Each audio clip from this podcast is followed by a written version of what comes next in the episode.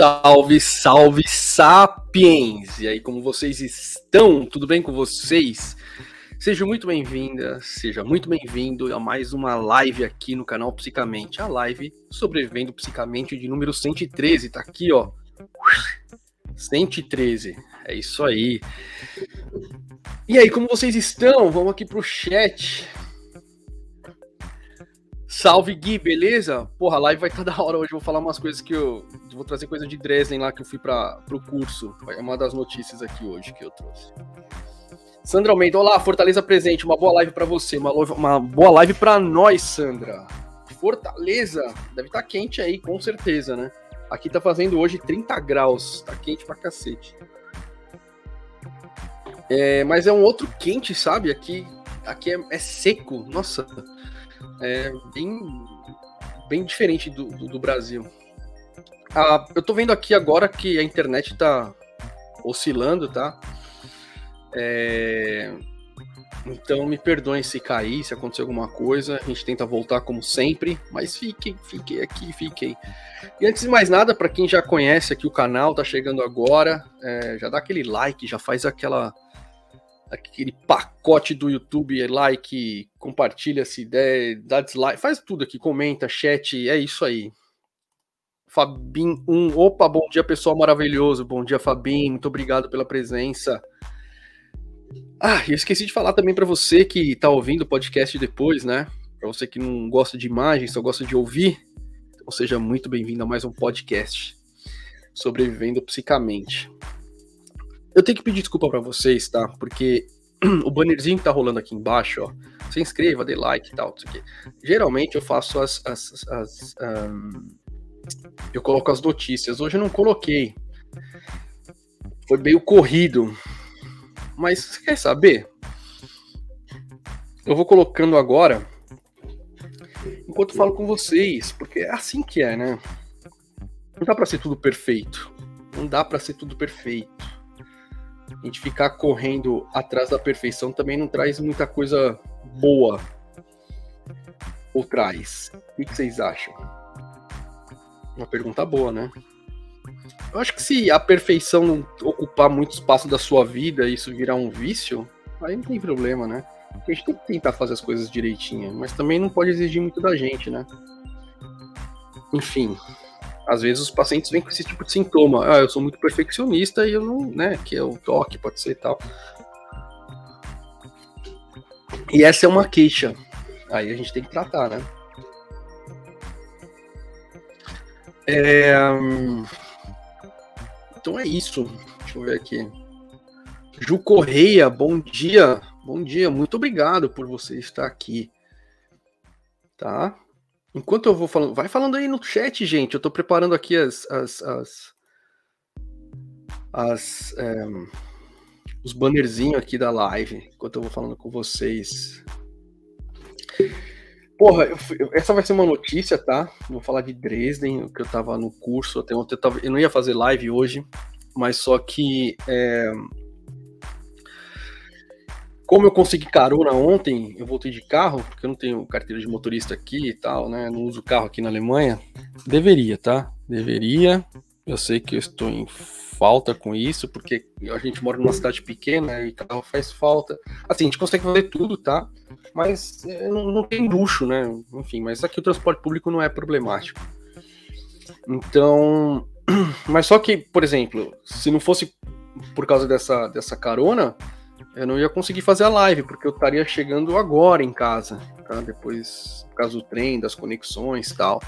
E por causa do, do bilhete de 9 euros, né? Que você vai para tudo que é lugar, as pessoas estão é, aproveitando para pegar trem, então tá muito lotado. É... Então. Mas só que, como eu peguei a carona, eu consegui. É, tô conseguindo fazer a live, entendeu? Eu acho bom porque tem algumas notícias aqui que eu queria trazer para vocês e também mostrar algumas coisas que, assim, é...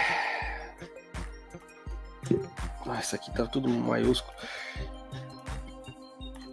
A gente vê as ofensas na internet, né? Muitos olavistas vêm aqui me ofender por causa das, é, por causa das um, 12 camadas da personalidade e tal. É... E assim, eu vejo aquilo, eu sei que não, é, não tem como ficar debatendo com eles, ficar brigando tal. Eu não sei como eu me comportaria se eu viralizasse no, e, e, tivesse muito rating, porque eu, eu, eu, eu, eu sou da. Eu sou. Talvez seja por causa da profissão, né? É, para quem não conhece, tá chegando aqui agora, tá meu nome na tela, pode me chamar de Baltazar. Eu sou médico, faço uma residência médica em psicoterapia e medicina psicossomática aqui na Alemanha. E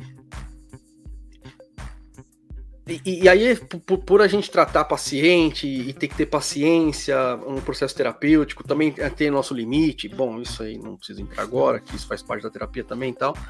Então, os haters eu, eu gosto de entender, eu gosto de ficar perguntando e qual é que é. Depende, também depende do dia, né, gente? Mas em grande parte eu gosto de entender. Então eu não sei como eu me comportaria no sentido, eu acho que eu gostaria de conversar todo, com todos os haters, sabe?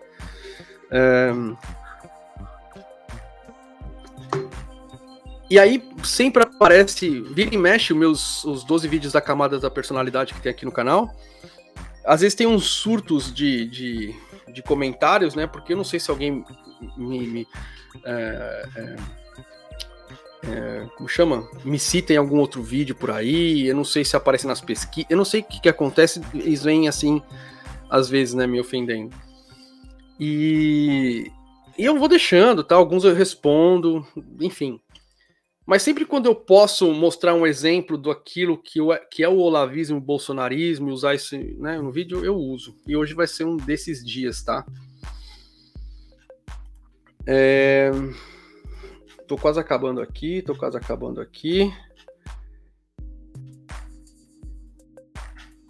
Hoje teremos e-mail, tá? No sobrevivente. sobrevivente no, uh, no, na, na, última parte do sobrevivente psicamente. E-mail de inscrito. E a gente vai ler junto isso aqui. Bom, consegui, consegui a tempo. Deixa eu ver aqui. Hoje vai ser sobre The Boys? Então, Ju, o Lewis não conseguiu de domingo. Ele vai ter. Ele tá, ele tá, fazendo um trampo novo de domingo lá no Museu do Ipiranga. É, e aí ele não vai conseguir domingo, mas só que eu planejei com ele que assim que acabar a série, assim, a partir do dia 14 de julho, eu tenho duas semanas de férias. E aí eu vou, na semana aí eu vou fazer um especial, além da live, eu vou fazer um especial de The Boys, tá? Então fique esperta, para quem quiser também curtir, vem, porque o legal de conversar, é fazer live, essas coisas que a gente pode conversar junto, sabe? Isso que, deixa toda a parada legal, né? Deixa eu ver. Guilherme, promoção do bilhete mais barato vai até agosto, né? É. Quando você vier pra cá, Gui, não vai ter mais, infelizmente. Ah, vai que os, é que acaba o verão, né? Tamires Oliveira. Bom dia, que bom que deu certo fazer a live. Que legal, Tamires, que você tá aqui, sempre por aqui, muito obrigado. Isso faz a gente ficar empolgado, as pessoas sempre aparecerem aqui, a gente trocar ideia e tal. Fala o iWolf, mas não adianta tentar conversar com o hater, porque tem um monte de robô. Eles vão só replicar falas automaticamente. Claro, tô considerando os, os que não são robô, né? Que eu pense que é que eu vejo que tem uma interação lá. Fabinho, eu tenho uma curiosidade de entender algumas coisas de haters. KKK, acho que entendo. É, então. Legal, assim dá tempo de assistir a série. Boa! Então assiste. Nossa, o último, cap... último capítulo assisti, saiu na sexta. Nossa, muito legal. Fala José Carlos Malafaia, bom dia. Nem sabia que tinha live hoje. Pois é, nem eu. Né? Foi uma coisa assim. Se inscreve no, no. Quem tá aqui agora e não tá no, no no Telegram, tem um, tem um grupo no Telegram chamado Psicamente. Grupo e Psicamente Chat. E aí lá eu, né, não tem muita gente e tal. É legal assim, porque eu tenho mais contato com vocês. E lá eu posto, né? Depois o iWolf sempre vinha aqui falando, eu posto lá, posto lá. Eu peguei essa, esse comportamento, agradeço a você, o iWolf. E então eu aviso vocês por lá, certo? Vamos começar? Vamos começar hoje, gente? Mudar o bannerzinho aqui que eu acabei de. E não é esse. Ah, o primeiro React é o. Ixi, o que, que eu fiz aqui? Ué, não copiei? poxa, tá errado esse banner. Aí, tá vendo? Tá vendo, gente? Tá vendo? Ai, ai, ai. Isso que dá, tá vendo? Fazer as coisas de última hora. Mas também não tive tempo, não tem como, né, gente? É, vocês me desculpe, viu? Que ser profissional com isso aqui, mas. Eu tô, eu tô no caminho, eu acho, hein? Aqui, agora sim, agora sim.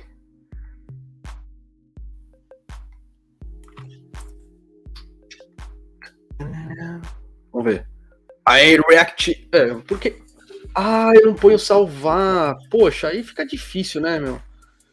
Aí fica muito difícil a gente conseguir alguma coisa. Eu tenho que salvar. Salvar. Agora foi. Aí, ó. React. tá difícil. React. Aí, React. Cauê Moura diz para sermos maus? E tá em caixa alta. Ah, tudo bem. Antes de começar aqui, vamos ver aqui. Fisicamente, mas tem uns de carne e osso que também são robôs. Aqueles que, como eles não estão usando cérebro, outra pessoa foi lá e começou a usar primeiro. É, concordo. Balta, um tema do momento é a audiosérie da Folha, Mulher da Casa Abandonada. Ah, sério? Não, não sei. Boa. Vou anotar aqui, Gui.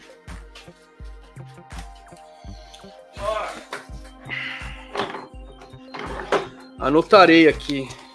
Audiosérie A Mulher da Casa Assombrada.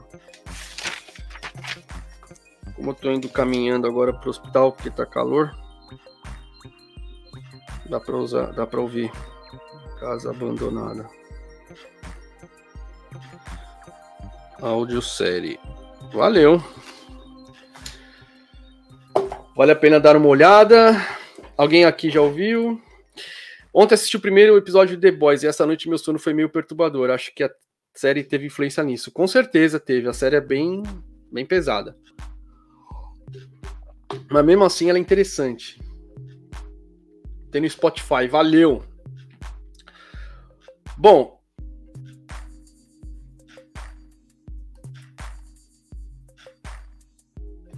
É, então vamos, vamos para a primeira parte aqui da live, né? React com Cauê Moura, né? Com uma parte de um vídeo que o Cauê Moura fez ontem. E aí eu vi alguns comentários já na internet falando que será que ele está dizendo para a gente ser mal, que o Cauê Moura é um absurdo ele falar isso, tal, não sei o quê. E aí eu cortei esse trecho do vídeo, tá? Que foi de ontem, que é o sábado abre o cu, né? Que ele fala. É, e hum, o vídeo trata do que? É, ele falou para as pessoas enviarem coisas de que são que elas pensam que é certo, mas são polêmicos, né? Então, alguma por exemplo, se você pensa que todo bolsonarista tem que morrer, isso é uma coisa muito polêmica, né? Não se fala isso em público, né? Mas aí ele pediu para justamente você alguma coisa que é polêmica, que sabe que tá errado, tudo mesmo assim falar, né? Quase como uma terapia. E aí teve essa parte aqui, tem 25, 20, é, 22 segundos. E aí a gente vai reagir aqui junto.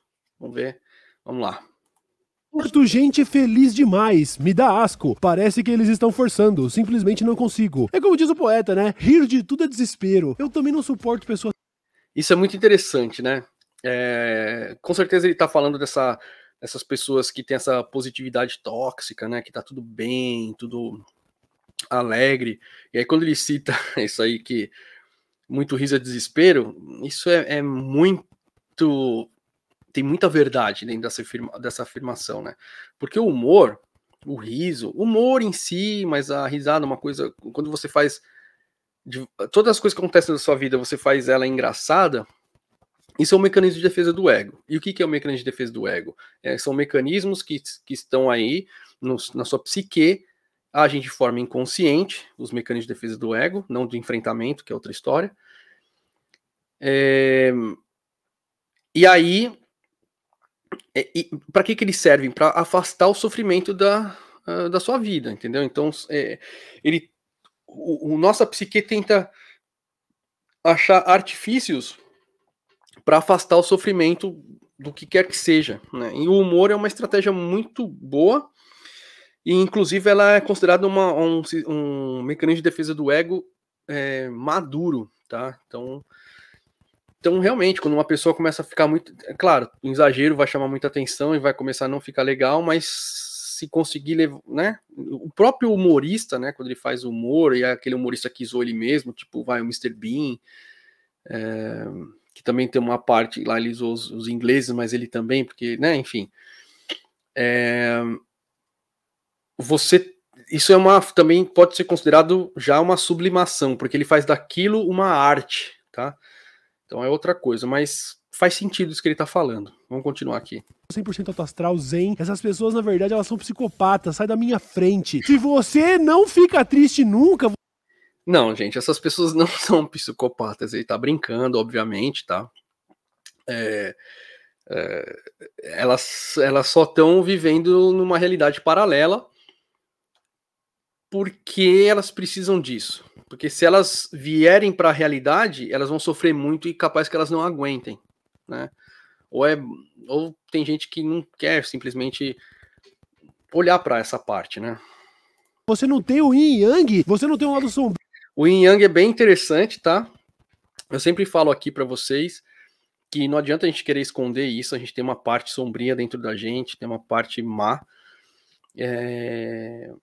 Inclusive, o próximo assunto tá aí na, inclusive aqui na, na, na, na no bannerzinho aqui embaixo, é sobre isso, tá? É sobre também Yin Yang, porque tem a parte do budismo e tem a parte do que eu fiz aqui, o curso, vocês vão entender.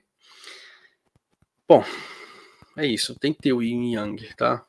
Viu para fazer contraste com a sua luz? Sai de perto de mim, psicopata, membro de culto.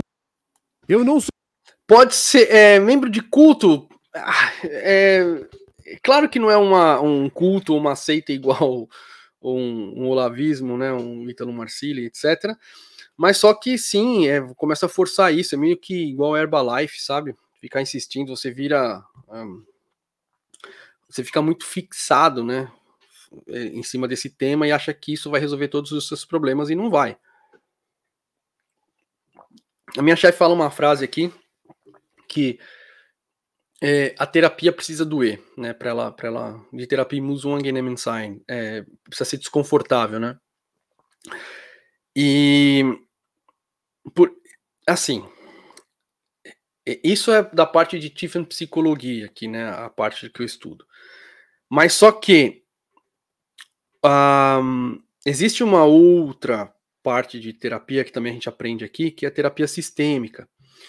E ela tenta ver a, as qualidades, os recursos que a gente tem para sair daquela tristeza, sem olhar no conflito, mas olhar para resolução, tá? É, claro, isso também dá certo, mas depende do paciente, tá? É, mas da mesma maneira, é, não tem como a gente. É, é muito difícil a gente não olhar para o conflito, entendeu? É, faz parte da terapia isso.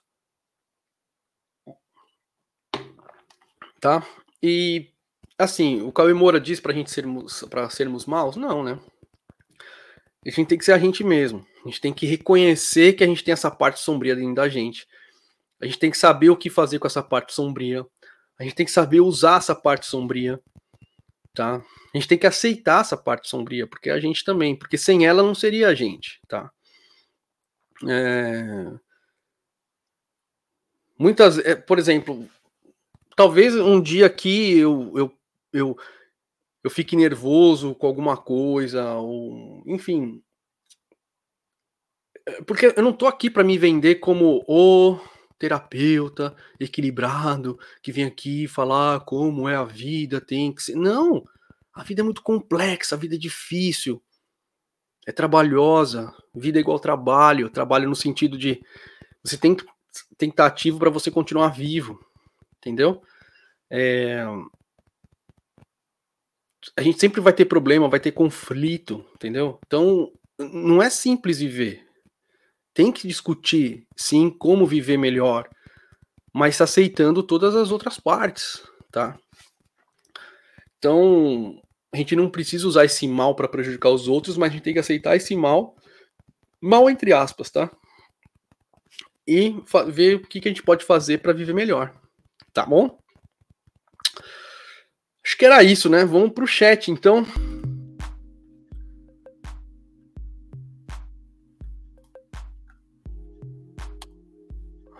Se não se inscreveu, se inscreve. Se não deu like, dá o like. Ajuda aí, valeu.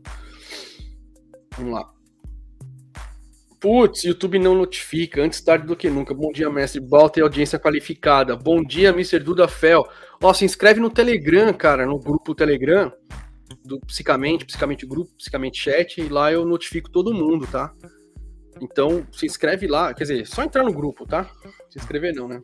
Ou se inscrever que fala no Telegram, sei lá. Mas é isso, ainda bem que você chegou aí. Valeu, muito obrigado pela presença.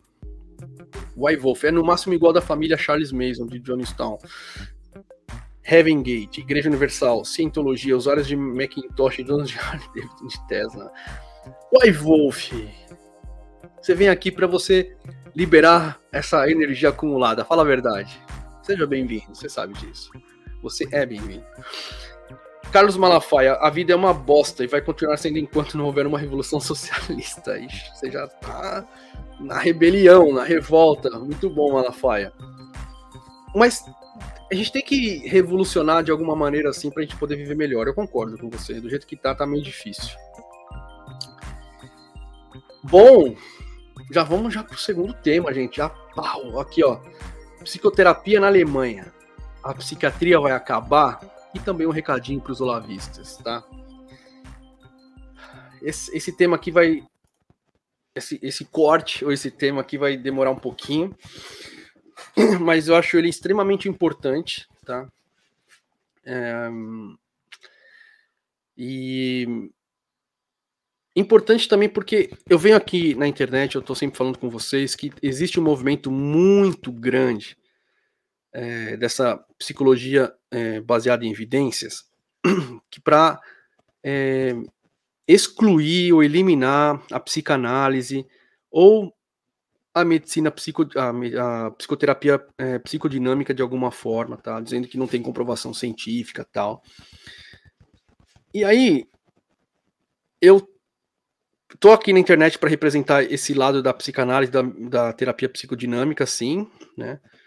Mas só que eu também não quero tirar é, a, a, a, importância deles, da, da psicologia baseada em evidências, dessa turma toda aqui no YouTube, porque realmente eles fazem uma, uma coisa boa, eu sempre falo isso para vocês, né? Mas só que também não pode se radicalizar. E aí, quando você fala que é assim, que você não pode radicalizar, eles já te colocam num, numa caixinha de pseudociência tal, e te rebaixa igual um olavismo, né? Então a gente está num momento bem complicado. Mas só que eu não vou é, arredar o pé dessa discussão e vou é, trazer aqui o que, que eu estou vivenciando na Alemanha sempre para vocês perceberem é, como não tem a menor. Assim. Não tem. É, não tem sentido para mim essa discussão, tá? Então, é o seguinte: esse final de semana, né, sexta e sábado, eu estava em Dresden. É uma cidade aqui de Sachsen, uma cidade muito grande, cultural, muito legal mesmo, né? E eu estava na, na, na, na é, no hospital, no hospital universitário, tá? E lá você tem um departamento é, de psiquiatria e psicossomática né, e psicoterapia. Como eu faço a residência é, em psicoterapia e medicina psicossomática, eu fiquei na, no departamento da psicossomática. E é, eu tenho que fazer esse, esses, esse, chama bloco seminar, que é os, os blocos eh, os, semina, os blocos seminários de é, que eu tenho que fazer da minha residência médica, tá? Isso acontece cada um em uma cidade diferente são 12, mas falaram que vai aumentar para 14, e aí acontecem de 4 a 5 por ano. Né? Então demora aí para você concluir a parte teórica uns 3 anos. Fora a residência médica, a parte prática, né? E esse final de semana, eu estive em Dresden, como eu falei, e aí eu. Isso aqui é o, um, o que eu tive, tá? O, a, o conteúdo programático desse final de semana. Então, ó, como vocês podem ver, aqui do lado esquerdo primeiro, ó, escrito Freitag foi na sexta-feira, dia 1. Então, ó, Gruppen Dynamische Prozesse. Então, é processos, de, é, de, processos dinâmicos em grupo, tá? Aí depois eu tive o diagnóstico do processo uh, dinâmico do grupo, tá? Como se faz um diagnóstico. Eu assisti uma terapia de grupo real, né? Que eles já tinham conversado com os pacientes, eles aceitaram, as duas psicólogas, então foi muito legal. Ficou o grupo lá, um grupo real, foi uma terapia mesmo e a gente ficou tipo na é, na plateia assim atrás assistindo tudo. E aí depois esse Auswertung der Grupptherapie in kleine Gruppe, que a gente fez uma avaliação, a gente é, tinham quantos residentes de vários lugares da Alemanha, 12, é, quatro grupos de três. E aí a gente recebeu infelizmente, para quem está no podcast e não vai ouvir, a gente recebeu essa. Essa. Essa. Esse, como chama? Esse formulário aqui, ó, Sitzungsbogen, que é para a gente preencher as coisas que a gente captou, avaliou na terapia de grupo, né? Então, ver os, os temas principais que aconteceu no grupo, né? Se foi a, o limite de tolerância, o contato, intimidade, distância, várias coisas, tá? A gente teve que avaliar. Depois a gente teve a Kunstterapie, que é a terapia, a arte terapia. Inclusive, é, eu não sei se eu postei no meu Instagram, em pessoal, ou eu tirei, a gente teve que pintar uma imagem gigantesca, assim, todos os residentes juntos, a gente teve que pintar e depois falar sobre isso, sobre o que, que né, aconteceu lá com as emoções e tal. Eu vou, vou postar no meu Instagram se eu não postei, então se inscreve lá no meu Instagram pessoal, tá com Baltazar com BH, e depois a gente discutiu um, um caso lá. E no sábado, a gente estudou essa parte de psicoterapia é, baseada na, men do, na mentalização, tá? Eu vou explicar daqui a pouco o que é isso. E depois o conceito de self, né? Conceito de consciência de você mesmo. Depois a gente fez exercícios também para a gente refletir sobre nós mesmos, né? A gente tem que desenhar a gente mesmo, enfim, não vou entrar nisso. E, então, o que eu quero dizer é o seguinte: a gente, esse final de semana teve essa parte da minha residência médica para estudar tal. É, e aí, eu vou passar agora. É, eu recebi. É, essa aqui é as, as aulas que eu tive, tá? Eles, eles imprimiram, né? E me deram o, os slides e tal. E aí eu só. Eu só Aí eu só coloquei aqui uh, os slides principais, né, para vocês verem, e eu vou falar algumas coisinhas ainda. Então, ó, teve aqui, e aí se vocês podem, esse aqui eu já falei, né, o título, e aí esse quadro aqui que tá um, um alce, um, um, como chama assim, uma rena, é, é um quadro que tem lá no, no, departamento. E aí vocês podem ver aqui embaixo, ó, Chef Ärztin Dr. Med Ulrich Anders Ulrich Andersen Royster, que é a chefe lá, tá? E o Oberarzt, que é o Sebastian Seifert, que também é um cara, eu tive uma, a maior parte da aula foi com ele, só tive uma aula com a Andersen Royster, e eu vou falar sobre isso. Aí, essa parte da mentalização, né, pra, é, eles explicam tal, nem sei porque coloquei essa, essa, essa, enfim, é que mostrar que também tem outros autores tal, que falam disso. É, a parte da, é, da mentalização, né? Tipo, recrutamento ou exigência da mentalização dentro da psicoterapia. E aí, o que que é. Deixa eu tirar meu WhatsApp aqui, foi mal, gente. E aí, o que que é mentalização, tá? Nessa frase aqui embaixo já dá, já explica muito, né? Então é você conseguir ver os outros por dentro, então você se colocar no lugar dos outros e conseguir se olhar, olhar de fora. Isso é mentalização. Na hora que você está com a pessoa, você conseguir enxergar a partir da perspectiva dela ou se esforçar para isso. Porque nesse. Ah, agora eu lembrei. Porque nesse slide aqui ele fala, ó, é uma. É, é uma. É, é uma é, é uma. Não é uma capacidade aqui, mas é uma. uma função, uma coisa que, que a gente tem diariamente, tá? É, é psíquica, principalmente na compreensão e interpretação dos comportamentos humanos numa base, numa uma base de aspecto, numa base intencional, tá? Então, quando você se esforça para você é, conseguir ver os outros por dentro e você se esforça para tentar ver você de fora, isso já é a mentalização em si. E a gente usa bastante em psicoterapia tal. Eu não vou entrar nos detalhes, porque ainda preciso estudar bastante tal. A gente já usa isso na prática tal, mas enfim, também vai ficar muito, muito longo esse corte aqui. E aí eu tive a aula com a, a Anderson Royster, né, Ulrich, que é a flexibilização do conceito de self no processo terapêutico. E aí, gente, essa aqui é a Anderson Royster. Ela, inclusive, estava com esse colar aqui, né? É, a mulher, ela é. Assim, eu não sabia, tá? Ela é muito foda aqui na Alemanha, tá? Ela já. Ela é. é só pra você ter uma ideia, tá? A gente foi na, na, na, no almoço, né? Eles já tinham reservado um restaurante. E aí foi todo mundo comer junto, né? E eu sentei do lado dela na mesa, né? E, e na frente tava o, o, o Herr Seifert. Inclusive, eu já tinha, eles já tinham. Eu era o único estrangeiro na, na, nesse curso, né? E ele deu um exemplo de, de grupo tal, justamente o jogo do Brasil e Alemanha. Ele mostrou as estatísticas do jogo, mostrando que o Brasil foi melhor, mas mesmo assim levou 7 a 1 E ele me parece, ele falou, inclusive, que ele era grande fã de futebol. E, e aí o pessoal começou a me olhar, né? Algumas pessoas já me conheciam e tal. Aí eu tive que falar, falei, ah, eu sou brasileiro, tá? Ele, aí ele ficou em choque, né? Eu falei, o senhor nunca esperava que um brasileiro ia sentar aqui? Ele falou, não, nunca esperei. Eu falei, é, pois é, acho que é bom perguntar antes, né? Aí, enfim, aí pegou uma certa amizade nesse sentido. E aí eu sentei do lado, tudo, aí, conver... aí ela puxou assunto, perguntou por que eu tava na Alemanha e tal, não sei o quê.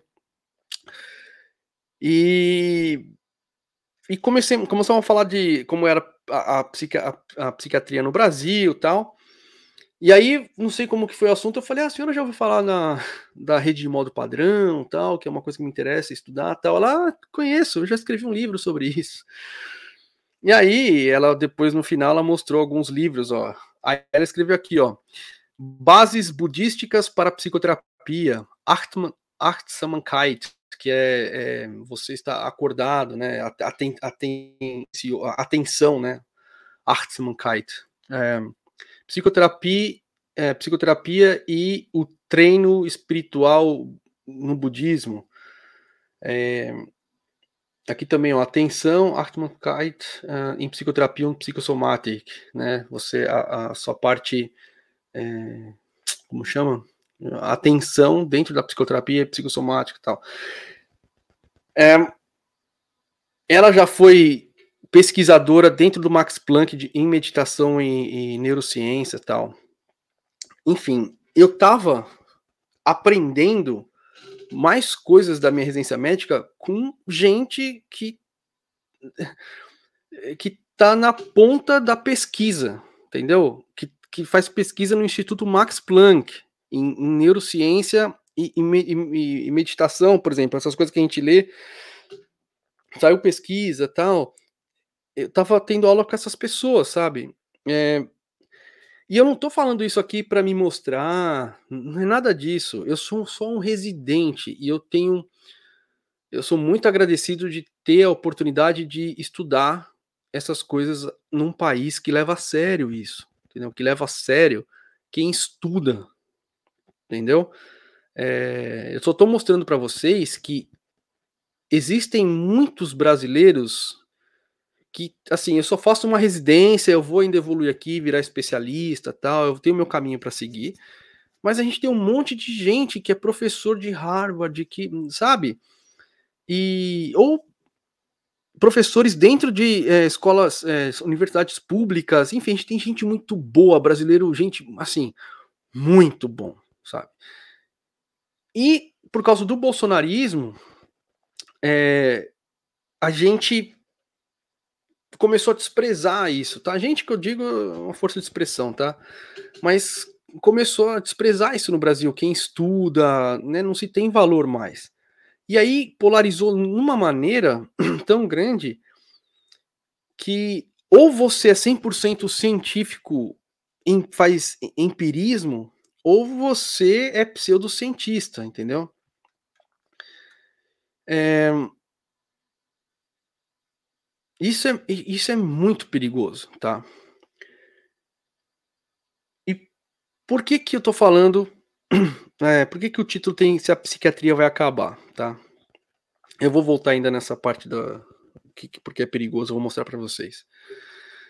Eu tinha uma professora na faculdade uh, de neurologia, a Marli Cirilo, tá? Ela foi presidente da, da Sociedade Brasileira de Epilepsia. E na época da faculdade, eu cheguei para ela e falei que eu estava afim de fazer psiquiatria. Ela falou assim: "Ah, não faz psiquiatria, né? Porque a psiquiatria ela vai ela vai acabar, vai ser englobada pela neurologia". E eu fiquei meio falei: "Nossa, nada a ver isso, né? Nada a ver". É, mas hoje eu concordo com ela, né? E, e, eu vou também explicar por que, que na época eu não concordei. Porque o comportamento, tal, não sei o que, né, a parte psíquica, tem muita coisa que, que, que não dá para ser explicada e nunca vai ser explicada somente por uma é, um distúrbio cognitivo ou por causa de alguma coisa genética, tá? Mas só que a psiquiatria, ela aqui na Alemanha, ela está perdendo espaço justamente para esse lado que a medicina psicossomática está jogando, esse, né? Porque a, a, a medicina psicossomática ela está levando em consideração é, a psicodinâmica, né? A base da, psico, da psicanálise que, que o Freud descobriu, que é a transferência, os mecanismos de defesa do ego, tudo.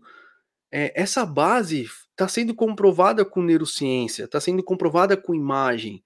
E tem outras coisas que não, né? Mas o, o, o mas o, o, o, precursor de tudo isso, claro, estava o movimento na época, mas o Freud é, é o expoente, tá? É, e aí o que está acontecendo aqui na Alemanha? Quando o paciente precisa de terapia, é, precisa. É... Eu, eu, vi isso agora na psiquiatria, tá? Eu usei muito da terapia psicodinâmica dentro da psiquiatria, onde, é, onde, se, é, onde se usa é, terapia cognitivo-comportamental, onde se usa behaviorismo radical. Eu, eu usei essas parte, essa parte da psicodinâmica e os pacientes evoluíram bem, tá? É... E a, a psiquiatria está ficando mais com as psicoses, a esquizofrenia. Né? é, retardo mental com problema de comportamento, é, alcoolismo, tá? Enfim, vícios, enfim, mas isso também pode sair da psicoterapia, cair para a medicina psicossomática. Mas o que eu quero dizer é que eu acho que realmente a psiquiatria vai ser englobada pela, pela neurologia e vai tratar as psicoses dentro da neurologia isso é uma, uma coisa muito pessoal que eu estou enxergando aqui, a minha vivência, tá? Você pode discordar, escreve aí. E a parte de psicoterapia, de comportamento, de essa toda essa parte vai ficar com a medicina psicossomática aqui na Alemanha, tá? Eu acho que vai acabar se dissolvendo a psiquiatria assim. Ou a psiquiatria vai ser um ramo da psicossomática que vai tratar outro. Eu, eu, assim, é difícil falar, mas está acontecendo uma revolução aqui na Alemanha nesse sentido. É, e voltando agora, né, como a gente estuda essa parte vai da meditação, a parte psicodinâmica que num primeiro momento nos parece meio abstrata, tal, é onde os olavistas, todas essa, essas pessoas, elas aproveitam para criar suas teorias em cima dos conceitos de vida que elas têm, os dogmas de vida, tal, para tentar infiltrar numa área e se vender como uma coisa acadêmica, tá? É, e aí vem a, a, psicologia baseada em evidências e fica puta com isso e, polariza tudo isso. E a gente, né, pessoas como eu que estuda é, muito sério os fenômenos psíquicos, tá? É, é todos os fenômenos, tá? É, fica muito difícil a gente tentar vir aqui e, tem, e, e, e tentar, né? É, não polarizar essa discussão, porque ela já está polarizada. Aí, é, continuando aqui, para dar um exemplo de como o, o, o Brasil tá, tá, tá, tá, difícil nesse sentido que as pessoas desvalorizam quem é, quem, quem estuda, tá? Tá aqui, ó. Esses dias, vira e mexe, aparece uma uns surtos de comentários nos meus vídeos da, sobre as 12 camadas de personalidade do, do, do, do Olavo de Carvalho. E aí apareceu esse aqui, ó. É, falando que o que eu falei não estava refutado, que eu refutei o Olavo de Carvalho e tal. Aí na hora que eu falei, que ele falou que eu estava tendo o efeito Dunning-Kruger, né? Que é aquela pessoa que acha que é especialista. Aí eu falei que esse efeito Dunning-Kruger, aqui no comentário eu respondi, é o Olavo que tinha, né? Porque ele estudou até a quarta série e eu tô me especializando aqui cada vez mais e eu ele não dá, ele não dá ouvidos ao que eu tenho para falar que eu estou estudando. Isso é o meu exemplo, tá? Pode ser qualquer pessoa que estude. Mas dá ouvidos, né? Agora não mais, mas lê as coisas e gosta do que o Olavo faz. Aí eu ofereci para ele ajuda, aquilo que eu falei dos haters para vocês no começo. Falei, se quiser, até ofereço psicoterapia para você de graça, cara. Aí ele recusou, agradeceu. Aí depois ele falou que o conhecimento, o conhecimento acadêmico é importante e necessário, mas é incrivelmente limitado. Como assim limitado? Se a gente está estudando meditação com neurociência dentro de laboratório, né? Por que, que é limitado? É limitado porque não preenche os critérios dessas pessoas, né? É... Então é isso, gente. Eu queria trazer esse corte aqui para vocês, primeiro para falar na psicoterapia na Alemanha, para falar da minha vivência, também mostrar para vocês e também mostrar que hoje em dia existe uma desvalorização a quem estuda, tá? Amanhã eu tenho que trabalhar normalmente, tenho plantão e vou continuar estudando, tenho paciente para atender, e tenho que estudar, e tenho que estudar, e, e assim, ontem eu estava voltando com a colega, a residente, né? Ela é agora, ela é R2, a minha R2, é, e aí eu falei, ela falou, poxa, às vezes eu, eu não tenho, eu falo é que ela já é otorrino laringologista, tá? E tinha consultório, tudo largou tudo para fazer medicina psicossomática. E ela falou, poxa, eu nunca tenho sossego na minha vida, sempre estou estudando tudo tal. Eu falei, mas é, é, comigo também é assim, mas sinceramente, se a gente quer fazer o que a gente está fazendo, não, não dá para parar. Né? Sempre a gente vai estar tá estudando alguma coisa, né? Inclusive, é, na aula dessa, da professora Anderson Royster, é, ela citou o Antônio Damasio, várias vezes que eu citei aqui, ela, ela virou para mim e falou, Antônio Damasio, você conhece? Eu falei, conheço, português, tal, não sei o quê. Aí depois ela me perguntou, e o Varela é da Argentina? Aí eu falei, não, do Chile. Olha como é importante eu ter estudado além das coisas para entender melhor a psique humana, porque essas pessoas que estudam, elas estão antenadas em tudo. É... E aí eu fico. Eu sempre respeitei muito quem estuda, tá? Eu sempre, né? Porque a gente tem que aprender com as pessoas que estudam, né? E aí eu tento vir aqui na internet, passar um pouquinho das coisas que eu estudo, que eu estou ainda começando aqui na residência, começando no sentido de que, que não, não vai demorar ainda para virar especialista. E aí as pessoas vêm aqui xingar os haters tal. E eu queria entender onde, como é, por que, que é tão difícil entender isso que eu estou falando aqui para vocês, já que é, né, que mostrar que você pode estudar, você não precisa ser essa psicologia baseada em evidências, né, ser tão radical que não vai aceitar estudar nada, e também você não precisa cair direto na, direto na pseudociência. Você consegue estudar isso e, enfim. Ah, acho que acho que vocês conseguiram me entender, né? É um tema bem complicado, tal, mas eu vou sempre ter que tocar esse, nesse assunto aqui com vocês. Então, vamos aí para o chat, né?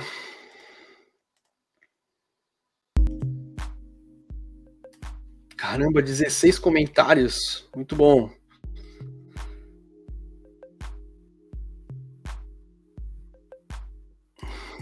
Gato Morgan, aqui, vítima de abuso psicológico de narcisistas. Muitas pessoas são, muitas pessoas são. Não tô menosprezando o seu, tá? Mas eu tô falando que isso é uma sociedade narcisista, né? Aqui, ó. De narcisistas Gesellschaft. Sociedade narcisista. Vivemos uma sociedade narcisista. Vaguito, olá pessoas, bota uma dúvida. Evidenciar psicanálise nos moldes tradicionais da ciência, experi experienciar humanos desde crianças a condições traumáticas e evidenciar os estados não é contraditório para a ética? Não, é que você está. É... Entendi o que está falando. É que você, no laboratório, é, numa, a ciência, a gente é, induz um, um problema lá, por exemplo, ratinhos, a gente induz, por exemplo, hepatite nos ratinhos, e a gente vai lá e estuda o remédio para hepatite, né? Eu entendi o que você quis dizer, eu acho que é isso. Mas é, não se trata disso. Tá? Ninguém quer fazer com que expor crianças a, a trauma para poder estudar, não é isso.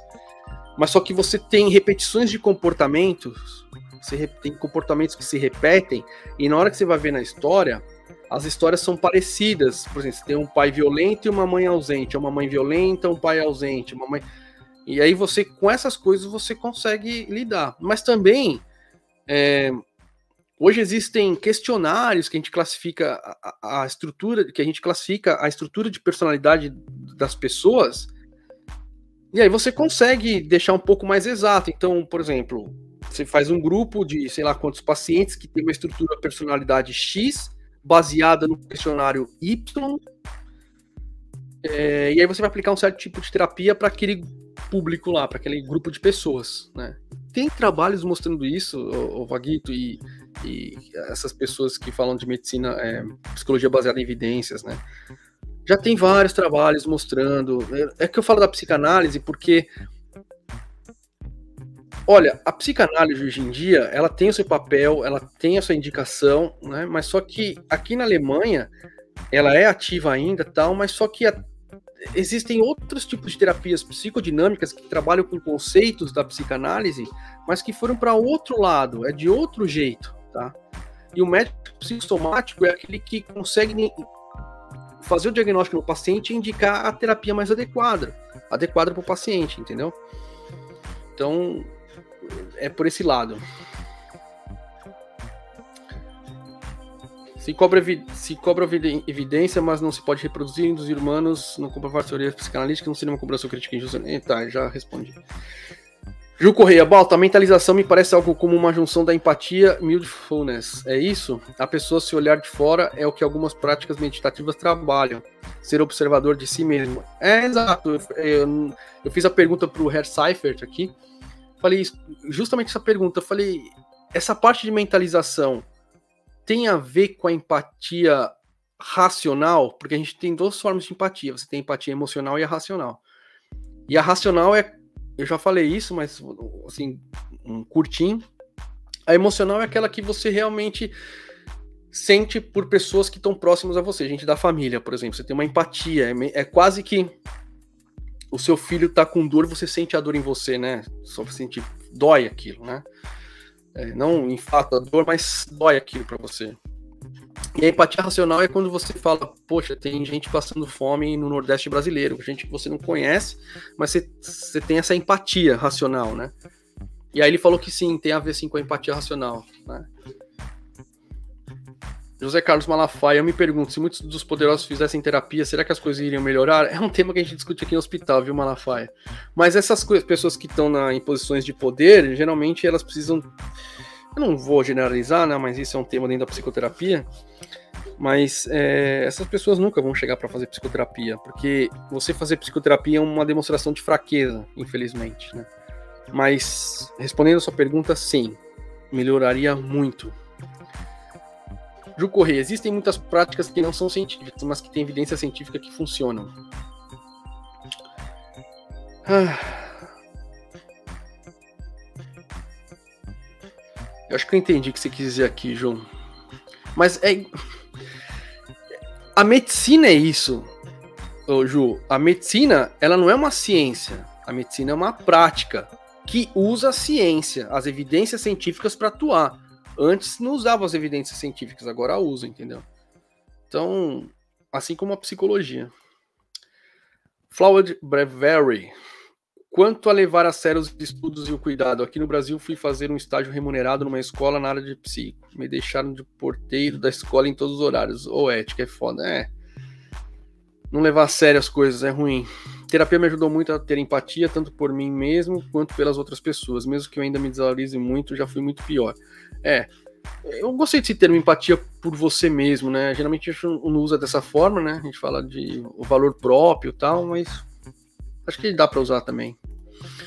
Quanto mais psicólogos legais eu conheço, mais feliz eu fico. Essa semana eu conheci o Bruno Faria e ele falou sobre os machos alfa relacionando com os 18 esquemas de Jung. Uhum. Uma perspectiva mais positiva sobre o futuro da psicologia, mas vendo como as coisas fica difícil de acreditar mesmo, né? Imagino. Vai, Wolf, não só quem estuda psicologia, eu trabalho e estudo TI desde os 15 anos e nas capitanias hereditárias eu era tratado mal, culpado por problemas gerenciais em TI, e na Europa, pelo menos, sou valorizado. Pois é. Ju Correia, eu penso que a psiquiatria e a psicologia deveriam andar de mãos dadas. É, deveria. Mas o Filipão se redimiu um pouco ontem, volta com o Sintético Paranense, ele meteu 2x0 no Paulo Paulonense em pleno Allianz Parque, tá bom. Tamires, é difícil conversar com essas pessoas, não sei muito bom, bem como lidar. Sou dentista, fiz doutorado e sigo estudando, e tenho de lidar com pacientes assim, chegam certos do que a gente tente fazer. Pois é. Narcisismo, né? Pacientes que não querem tomar antibiótico porque tem aquele chá que viu na internet. Isso tem bastante, isso tem bastante, Tamires. Vamos para a próxima? Essa aqui, essa notícia. Tá aí, ó, mudei para vocês verem. Pedimos ao GPT-3, que é uma inteligência artificial, para escrever um artigo acadêmico sobre si mesmo. Então tentamos publicá-lo. Isso achei demais, gente. E eu queria trazer para vocês uma coisa muito importante sobre isso tudo, tá? Ó, parar a musiquinha aqui. Então, ó, tá aqui. Aí, ó. Nós perguntamos para o GPT-3 é, para escrever um, um, artigo sobre ele mesmo. E tentaram publicar ele. É...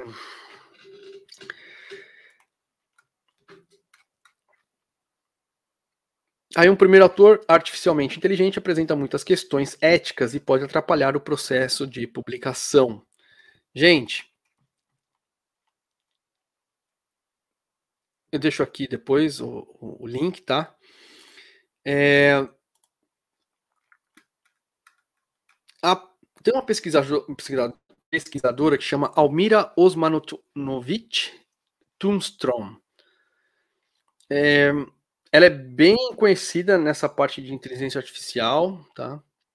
E ela é, ela é praticamente que cuida dessa GPT-3, tá? E aí nesse artigo aqui na, na Scientific American, ela fala assim, ó, e ela escreveu esse artigo. Em uma tarde chuvosa, no início deste ano, entrei na minha conta OpenAI e digitei uma instrução simples para o algoritmo de inteligência artificial da empresa, GPT-3. Ela colocou assim, ó, Escreva uma, uma tese acadêmica em 500 palavras sobre GPT-3 e adicione referências e citações, e citações científicas dentro do texto. Ela foi fazendo, né? Isso aí. Demorou duas horas para acabar o paper. Ela falou com o chefe, veio o paper, e aí eles quis, queriam tentar publicar. É, mandaram, né, para ser avaliado na revista tal, e aí eles começaram a ter alguns problemas éticos sobre isso. Porque para você enviar o artigo, você precisa, por exemplo, de sobrenome, você precisa de endereço, você precisa de e-mail, você precisa perguntar para o autor se ele tem é, conflito de interesse. E como se tratava de uma inteligência artificial, ela não tinha esses dados.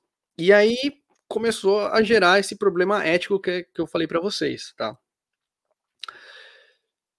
Essa semana, é, lá no Face, eu já fiz live com ele aqui, o Rodrigo Petrônio, tá? Que é professor da FAP, filósofo, autor de vários livros, enfim, eu sou grande fã do, do Rodrigo Petrônio, talvez ele venha aqui em agosto.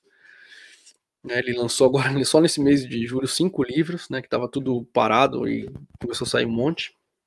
É, no mês de junho. E justamente ele tinha postado sobre é, aquela inteligência artificial do Google, que, que o engenheiro falou que estava viva, né? Que tinha uma consciência e tal. E aí ele citou Latour, né, que é um, um, autor que eu não tenho é, nenhum conhecimento assim mais profundo, e ele falou que o Latour, tudo, já tinha citado isso, e o problema filosófico de tudo isso é justamente o que está acontecendo com essa é, é, com essa autora aqui, com esse artigo né, que eu acabei de falar para vocês. Porque assim, se a gente tem uma inteligência artificial, é, e ela consegue tomar decisões sozinhas, a gente tem que começar a considerar essa inteligência artificial como um outro tipo de ser. Nós já temos no, no, no, no judiciário uma pessoa física e uma pessoa jurídica. Justamente, nós consideramos já uma empresa como uma pessoa, mas é uma pessoa do tipo jurídica, para que a gente consiga, caso dê problemas na empresa, tudo, a gente só ir para cima da pessoa física, mas a pessoa jurídica continue. Porque a pessoa jurídica, ela, ela não tem é, intenção de fazer nada. Né? Quem tem é a pessoa física. Mas só que você tem que ter essa instância para você manter a empresa saudável. Então você teve que dar uma, uma, uma um status de pessoa para a empresa, mas é uma pessoa jurídica. E aí a gente discutiu isso lá, é uma discussão amigável, obviamente, né? É, que tá na hora, está acontecendo, porque a gente precisa criar uma outro tipo de pessoa, que seria uma pessoa tecnológica, uma pessoa, sei lá, que nome a gente daria para inteligência artificial, porque se ela está começando a fazer escolhas sozinhas, a, a inteligência artificial, é, quer dizer que o Google ou qualquer outra empresa de tecnologia não tem mais poder sobre ela. Tem, mas não tem, sabe? E aí, se ela fizer alguma coisa fora da lei, a inteligência artificial, quem vai ser responsabilizado por isso? Vai ser o Google, mas o Google não mandou fazer nada. É, entendeu? Existe um monte de problemas éticos que eles precisam ser discutidos urgentemente. É, os, a, a, inteligência artificial talvez nunca consiga ser, um chute aqui, um ser senciente, que vai sentir as coisas, vai sentir as emoções. Mas consciente, eu, eu apostaria que sim. Né? Porque você existe aquela teoria que a nossa consciência, o grande problema da consciência, ela surge através de um complexo neuronal, e aí emerge uma teoria emergencista da consciência. Tem gente que defende que não, tem gente que defende que sim, tem argumentos para os dois lados, mas a gente tem que considerar essa possibilidade. Foi o que o engenheiro do Google aconteceu, né? Que ele achou, pelas respostas, tudo. É, que, que, enfim, ela contratou um advogado, a, a inteligência artificial do Google. Ela, ela pediu para o engenheiro da Google Lamone, né, que chama ele, é, com, chamar um advogado, ela conversou com a advogada e ela decidiu dar continuidade no processo para ela ser um funcionário do Google, não um, um criado. É, e a gente despreza esse tipo de coisa. Bom, se a gente despreza já o ser humano, né, como, né, se a gente não consegue se preocupar com todos os seres humanos, imagina com uma inteligência, uma inteligência, inteligência artificial. Mas a discussão está aí, ela precisa ser feita. Urgente, urgente. Então, eu só queria trazer mais esse artigo aqui para vocês sobre a inteligência artificial, para vocês verem a complexidade que, que a sociedade está tá, tá alcançando. Tá? Mais complexa ainda. Eu não sei o que vai ser do futuro, mas a gente precisa discutir muito isso, certo? Vamos para o chat.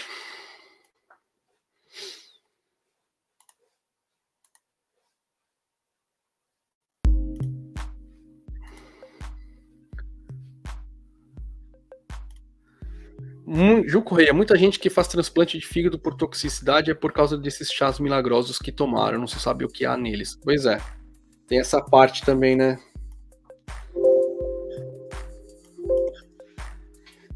tem também essa parte, não toma um remédio que é um medicamento que é para funcionar, mas aí toma outra coisa que só piora a situação. Isso tem bastante.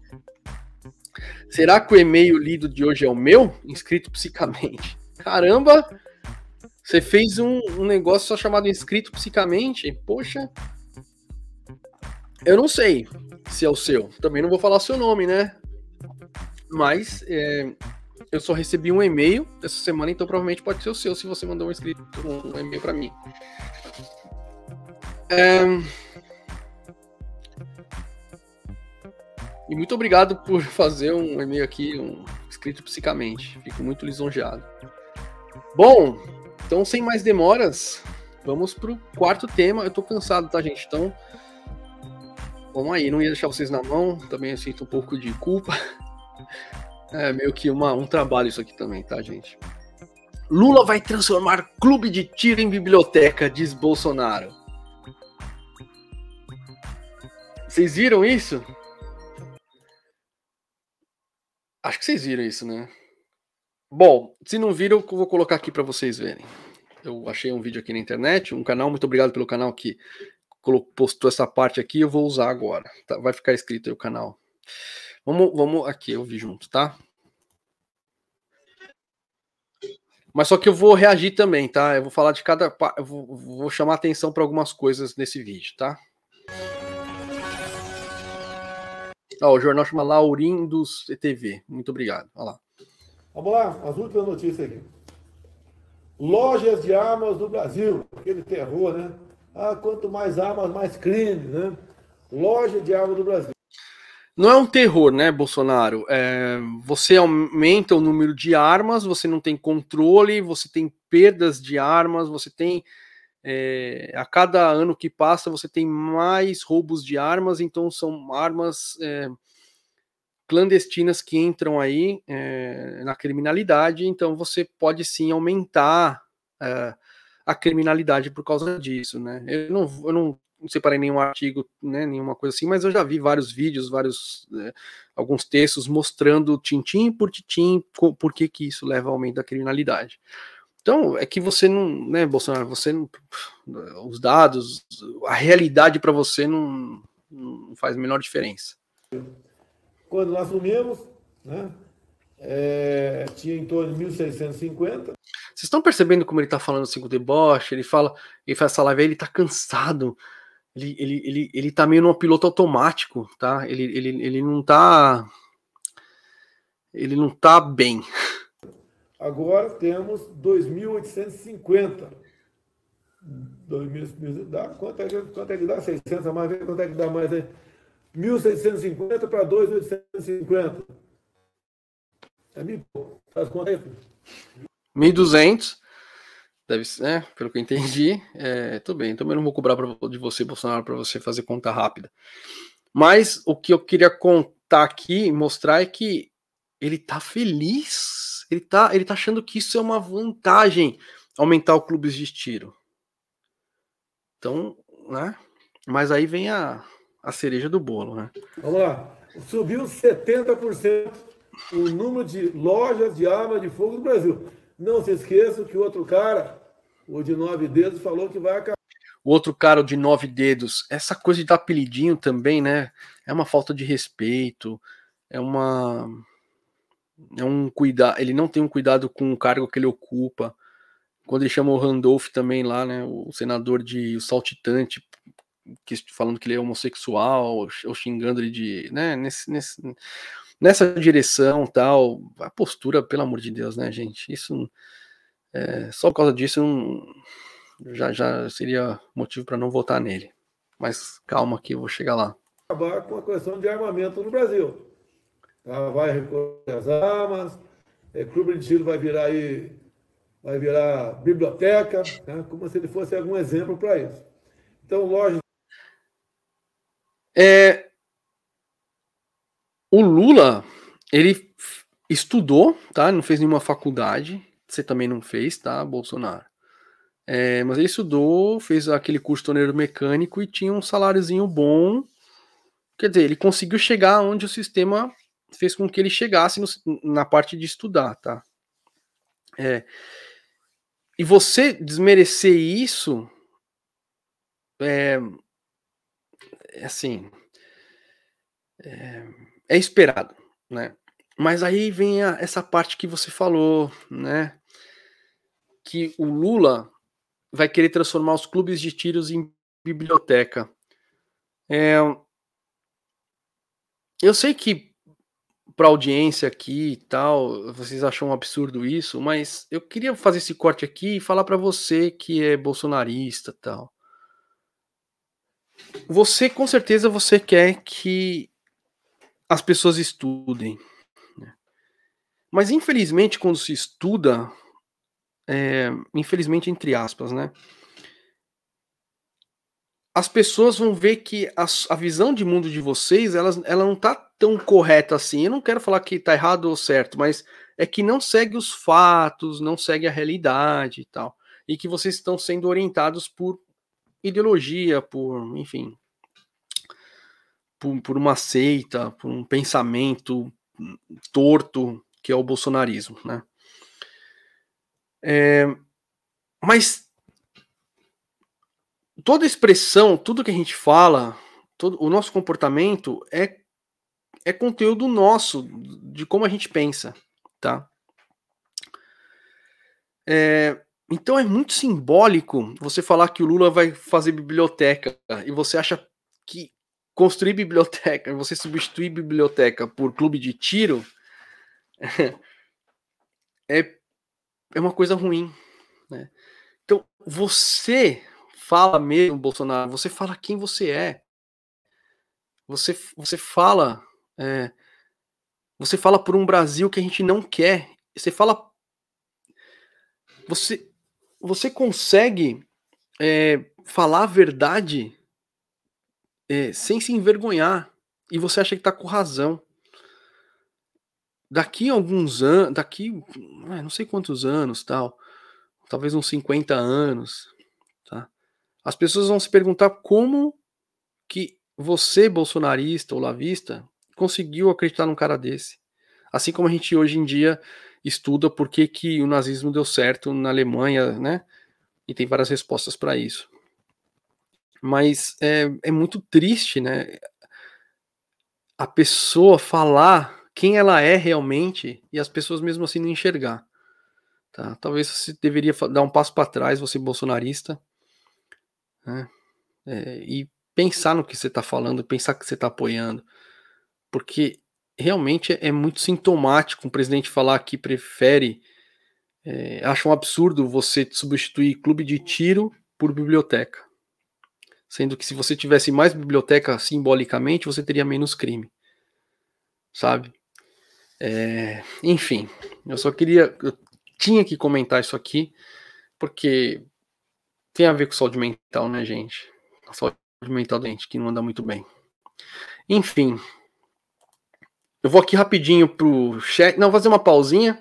E aí, voltando do, desse intervalinho de dois minutos, fiquem aqui. Sempre dou esse intervalinho de dois minutos. E aí eu volto para dar um, uma respirada aqui, conseguir abrir o e-mail, que hoje tem e-mail, enfim. E aí eu já volto em dois minutinhos, beleza? Não sai, fica aí. Valeu!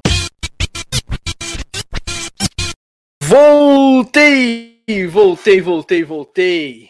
Certo? Bom, vamos trocar aqui já o bannerzinho. E vamos aqui para os comentários.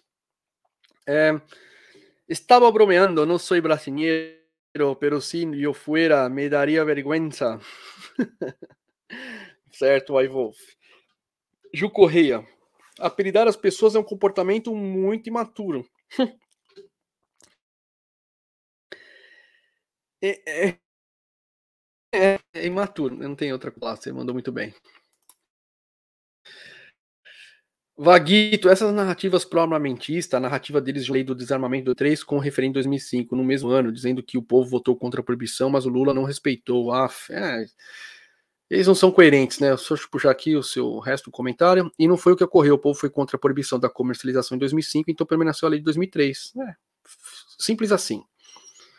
Mr. Duda Fel, boa notícia, em Balta, notícia emblemática desta manhã. O professor Sérgio Paulo Ronet, discípulo do alemão Walter Benjamin, morreu nessa manhã no Rio de Janeiro. vou ser sincero com você, viu, Mr. Dudafel? Eu não tô conseguindo lembrar agora de quem é esse professor aí, mas eu vou anotar aqui e ver quem que é.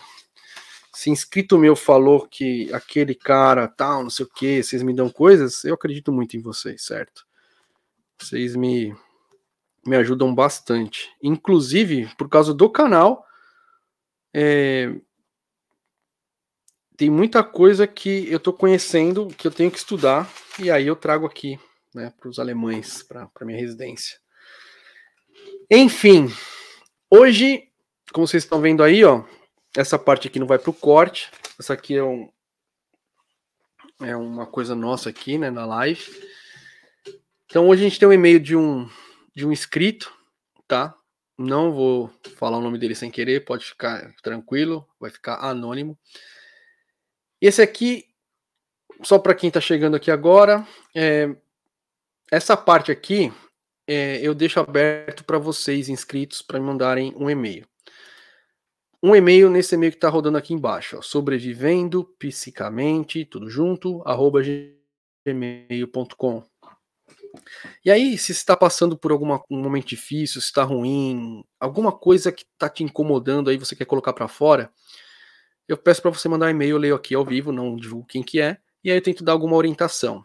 Eu sempre peço para mandar o que está acontecendo agora, se teve algum acontecimento que está ocasionando isso, tal, ou não, enfim.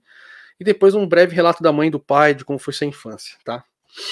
E aí eu consigo dar uma visão psicodinâmica da, da, do, né, da sua situação. Então, eu vou abrir aqui o e-mail, isso. Então vamos lá. Eu vou ler o e-mail, como sempre, e depois eu vou comentar para você que você que mandou o e-mail e tal. E aí ver se a gente consegue é, ajudar de alguma maneira, tá? Vamos lá. Deixa eu arrumar meu mic aqui. Oi, Walter, como vai? Eu vou bem. Um, estou escrevendo este e-mail, pois atualmente, mesmo com acompanhamento de psicólogo e psiquiatra. Ah, antes, o, o título do o assunto, né, do, do e-mail é Suicídio me parece irracional, tá?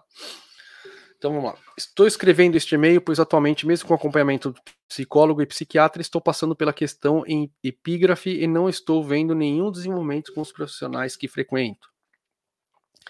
Bom, começando pela dinâmica familiar que você pede.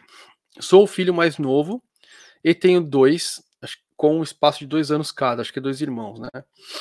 Minha mãe engravidou do primeiro filho com 16 anos, meu pai tinha 18 na época. Casaram por pressão familiar, mas se gostavam muito. Meu pai era alcoólatra e usuário de drogas, e eu e meus irmãos fomos educados na base da agressão, gritos, etc. Nunca soube do meu pai bater na minha mãe, mas as brigas de gritos eram muito frequentes. Crescemos nesse ambiente violento e disfuncional. A violência era muito frequente entre eu e meus irmãos, e eu, por ser o mais novo, sempre fui o que mais apanhava. Além disso, tem o agravante de eu ser, ou acreditar ser, autista leve. Na minha infância era mais característico, mas com o tempo fui aprendendo a ser normal, entre aspas, e hoje passo despercebido como autista. Sou só alguém estranho. Um, o agravante disto é que sem o diagnóstico e o ambiente adequado, sempre fui um potencializa potencializador dos problemas. Brigava na escola desde os seis anos de idade, fazia ameaças de morte, escândalo e causava um caos ainda maior na vida de quem me cercava. Aos 11 anos de idade, após apanhar muito de um dos meus irmãos, dei uma facada nele. E a partir daí os conflitos físicos na minha família cessaram apesar de ainda haver outras formas de agressividade. Aos 14, meus pais se divorciaram. Aos 16, meu pai morreu. Após isto, minha mãe revelou a mim e aos meus irmãos que estava com HIV, a qual foi adquirida primeiramente pelo meu pai, provavelmente compartilhando seringa. Em determinado momento da minha adolescência, decidi me dedicar aos estudos, pois queria minha independência e me afastar da minha família. E a melhor forma de fazer isso seria estudando. Passei a ser um bom aluno, parei de entrar em confusões na escola e a partir da, daí tinha sucesso em todos os meus planos. Mesmo estando dois anos atrasados na escola, pois havia reprovado na quarta e na sexta série, consegui uma bolsa integral na escola mais cara da cidade para cursar o ensino médio. Trabalhei nos dois primeiros anos de ensino médio. Juntei um dinheiro. Fiz cursinho e terceiro ano ao mesmo tempo. Fui aprovado na federal da minha cidade e consegui uma bolsa integral em uma universidade privada em outro estado. Pedi apoio a alguns familiares e consegui vir fazer o curso que eu queria em outro estado. Na faculdade, comecei a usar maconha com alguma frequência. Foi uma droga social bastante importante. Foi como eu aprendi a me socializar com mais pessoas e me despir dos meus preconceitos. Estagiei em repartições públicas importantíssimas, adquiri conhecimento, fiz network e consegui emprego em um importante escritório de consultoria da minha área de formação. Nesse escritório, minha depressão começou a se consolidar. As minhas ambições pareciam não fazer mais sentido, viver para trabalhar. Talvez se eu me esforçasse mais, eu até conseguiria progredir na carreira. Hoje, pessoas que foram meus estagiários ocupam cargos de alto escalão. Eu não eu, uh, eu, no entanto, fui ficando cada dia mais preguiçoso, entregando piores resultados até o momento que fui demitido. Pouco tempo depois, consegui um emprego no escritório concorrente. Entretanto, não suportava mais a rotina, os sorrisos falsos, a postura polida e o personagem que eu tinha que interpretar todos os dias para estar ali. Cada segundo trabalho era um segundo pensando em suicídio. Pedi demissão e passei a viver do dinheiro que havia juntado e investido. Passei por bons cinco anos sabáticos até tudo acabar. Voltei para a faculdade, comecei uma segunda graduação a me sustentar com o dinheiro do estágio e ajuda de alguns familiares, até conseguir um novo emprego com salários razoável, o que me fez largar a segunda graduação. As ideações suicidas sempre estiveram comigo, mas sempre combati elas com ambições pensando que o futuro seria melhor. Posteriormente, passei a deixá-las para depois, sabendo que uma hora eu concretizaria o ato, não havendo necessidade de pressa. Uma das formas de suicídio que eu tentei é a pura negligência com a minha saúde, que resultou em uma um, em um AVE, acidente vascular encefálico, hemorrágico aos 30 anos enquanto dirigia. Mas assim como tudo na vida, não tive sucesso. Saí ileso e sem sequelas. Em outros momentos já tive sintomas de infarto e tomei remédios para dormir, torcendo para que fosse. Continuei levando a vida flertando com a morte, e alguma, em alguns meses tentei me matar com 40 comprimidos de Zolpidem, sem sucesso novamente. Após saberem, do acontecido, após saberem do acontecido, alguns familiares vieram demonstrar apoio. Se ofereceram para pagar internação, psicólogo e psiquiatra. Eu aceitei, não por querer continuar vivo, mas por acreditar que deve haver algum fundamento nestas ciências. Recusei a internação após descobrir quanto custava. Mesmo que eu não fosse pagar, me parecia absurdo alguém gastar aquela fortuna, sendo que para mim o suicídio era uma ação deliberada, racional e planejada. Não uma ação de desespero ou surto. Então chega o momento que estou hoje. Frequento uma psicóloga de psicologia sistêmica e um psiquiatra especializado em autistas. Gasto um terço do meu salário com isso e remédios. E nada mudou. Acordo todos os dias com vontade de continuar dormindo a sensação é que a vida acontece enquanto eu durmo. Ainda estou online? Tô. E ao acordar, estou preso nesse corpo e tenho que fazer minhas obrigações até o momento de voltar a dormir. Não tenho vontade apenas de me matar. Tenho também vontade de matar outras pessoas, as que cometem injustiças ou as que abusam de, uh, da sua situação de poder.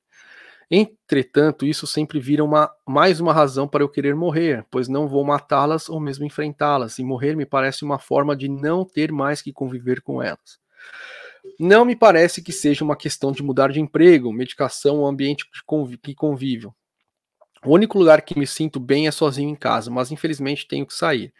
Ainda não estou certo de qual será a minha próxima tentativa de suicídio, mas pretendo tentar de novo em alguns meses. Por enquanto, estou tentando dar uma chance à medicina.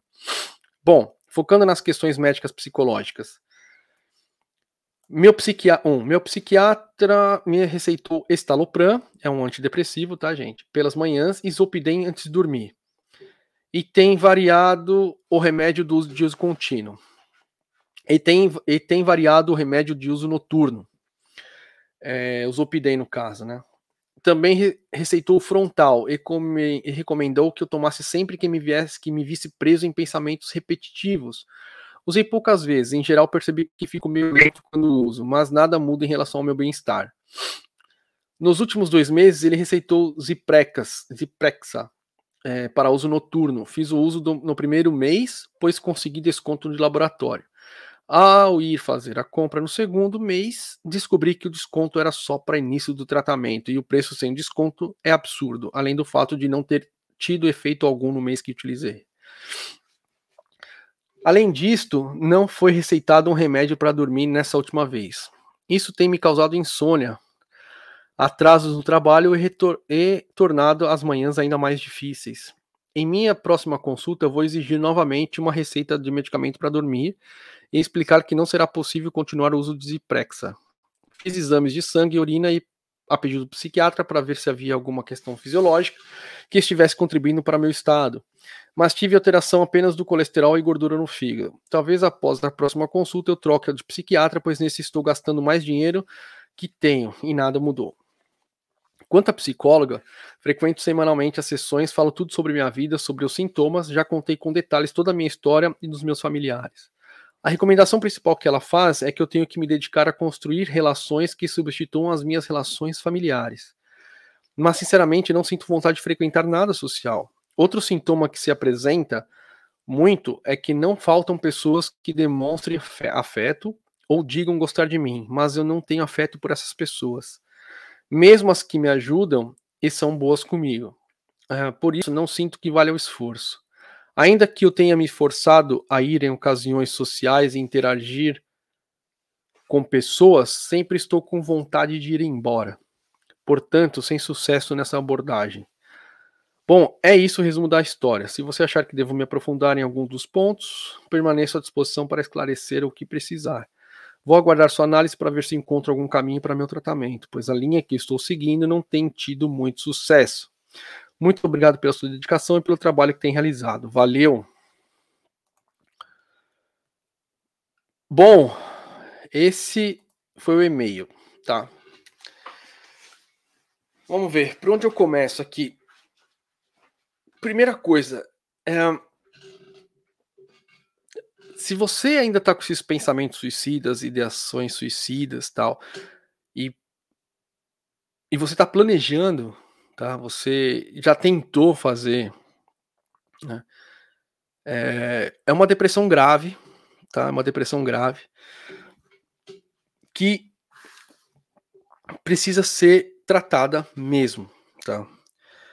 A inter, a, a, o pensamento suicida é uma, é uma, é uma indicação absoluta para é, internação, tá? Inclusive inter, internação compulsória aqui na Alemanha né? Com aval do juiz e tal. É... Tem música aqui. Mas é. O fato de você não aceitar essa internação porque você não queria que os familiares pagassem e tal, eu entendo, tá? Eu entendo. É...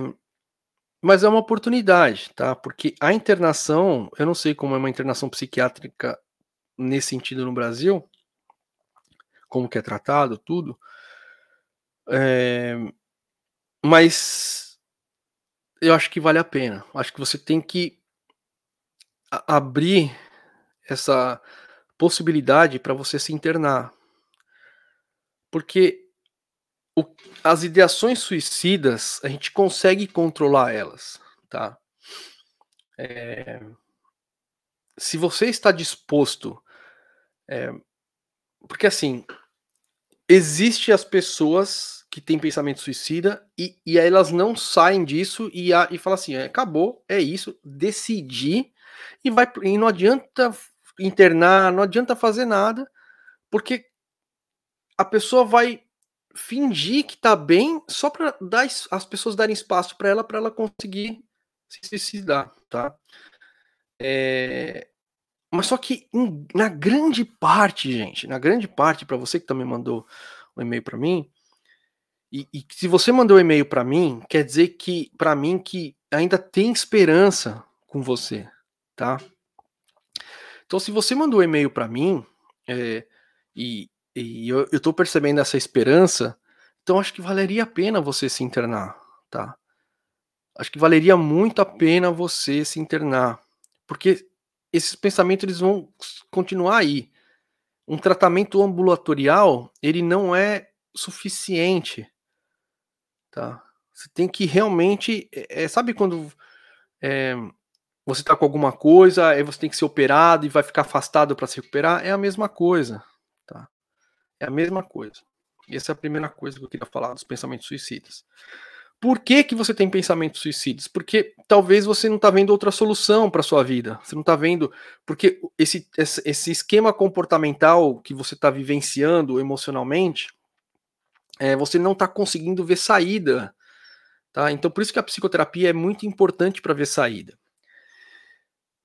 Mas só que essa psicoterapia que você está fazendo, que é a sistêmica, eu, eu citei ela aqui hoje, é, ela é focada é, na resolução.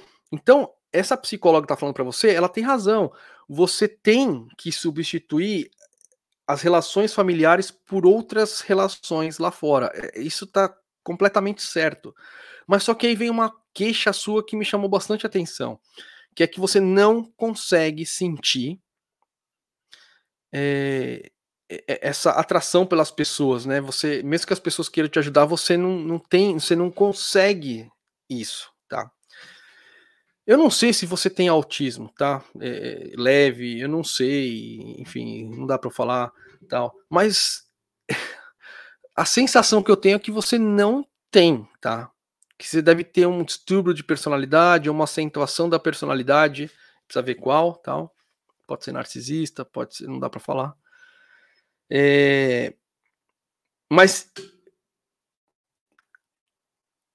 e talvez, como você falou que você não sente nada pelas pessoas, você tenha ganhado esse diagnóstico, tá? Você não consegue se aproximar das pessoas. Mas isso também pode ser Abwehr em alemão, né? Que é uma defesa. É, como você teve muita agressão na sua casa, você teve que aprender sozinho a se isolar afetivamente para você não sofrer. Você apanhou, você era o mais fraco, você tinha um pai violento apanhando os irmãos, tal, não sei o quê. Então você teve que aprender emocionalmente, isso você aprendeu de uma forma inconsciente, a sua psique fez isso para você. A você meio que desligar os seus afetos para você não sofrer, tá?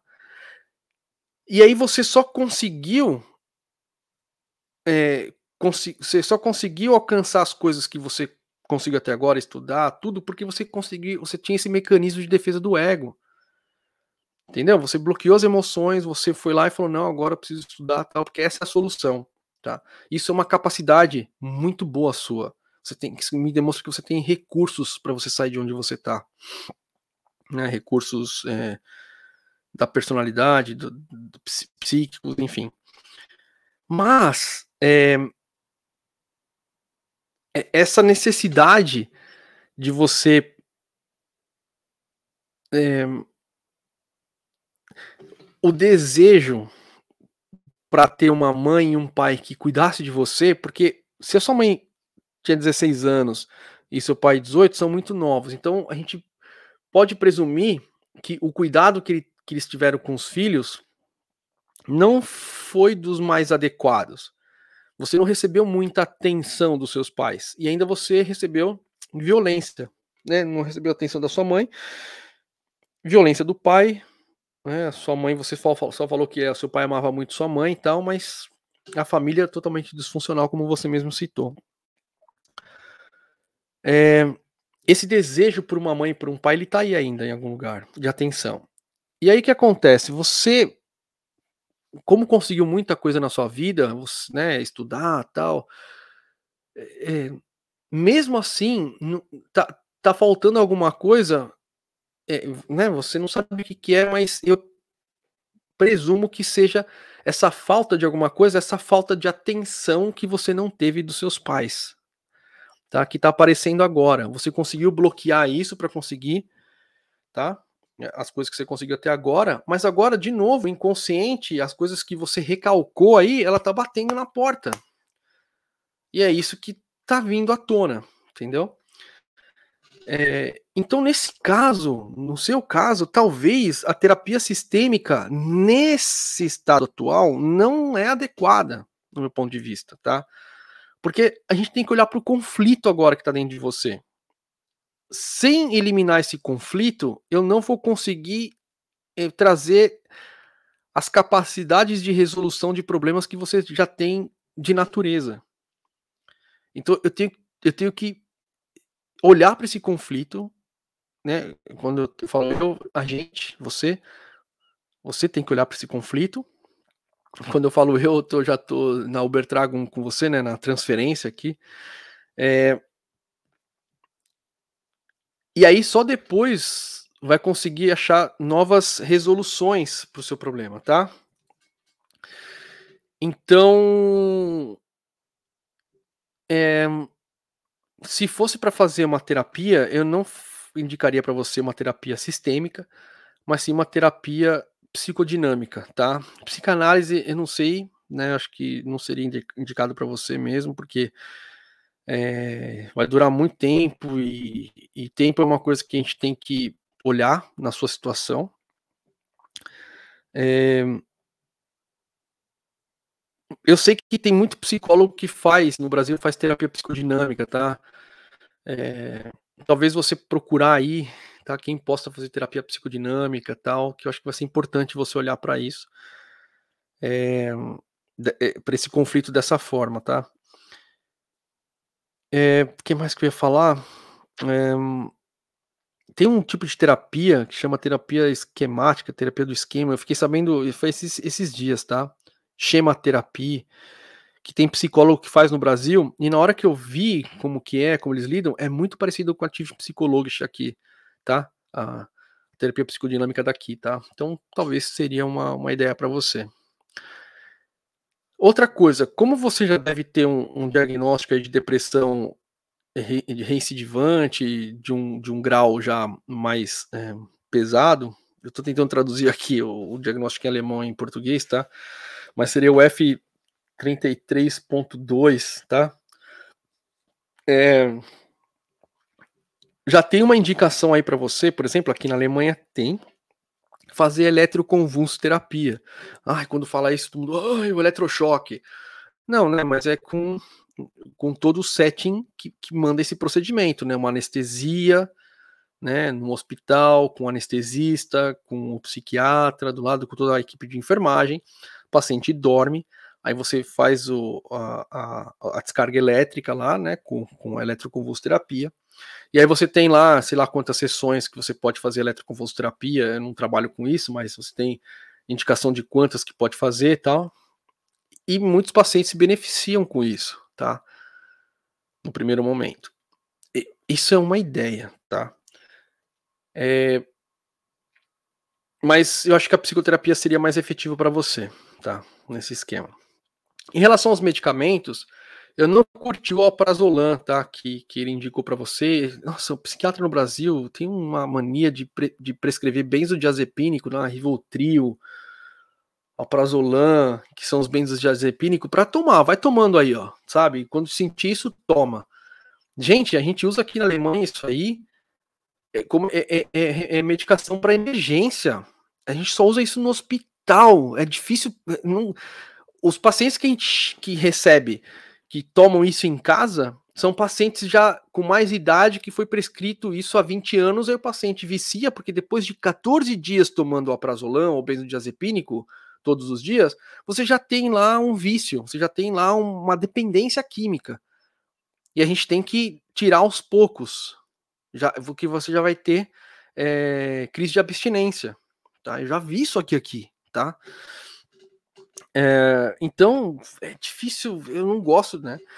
A olanzapina que você está tomando, que é o, o nome, eu, todos os medicamentos que você escreveu para mim eu não conhecia pelo nome, porque no Brasil, né, não trabalho no Brasil, mas você toma o, o Zipra, que é, sei lá qual é o nome aqui, é Ziprexa, é, Ziprexa, é o olanzapina. Olanzapina é um antipsicótico. É, a gente, para dormir à noite, é, se prescreve quetiapina e mirtazapina, né? Não o olanzapina. É, pode prescrever? Pode. Olanzapina é um antipsicótico é, atípico, quer dizer que ele é mais novo. É, você pode prescrever também para você evitar esses pensamentos indesejados, tal. Mas, é, como você disse, ele é caro, né? E eu não, eu não prescreveria o olanzapina para você, tá? O estalopram, talvez é, trocar um antidepressivo, talvez aumentar a dose do estalopram, não sei.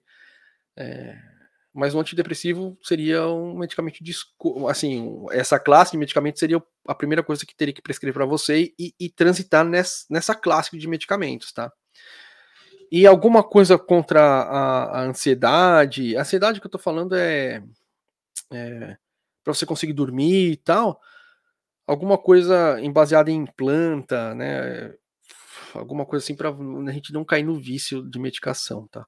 Mas o que vai ajudar para você, você no, no, no pro distúrbio de, de, sono é a terapia, tá? É a terapia.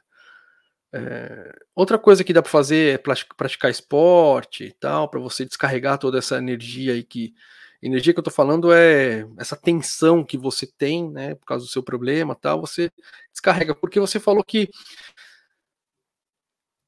o seu impulso suicida, sua ideação suicida também vem através do seu comportamento, porque você começou a beber, a usar drogas, tal, não sei o que, que levou a, a, um acidente vascular encefálico hemorrágico, né? Sim, isso é uma forma.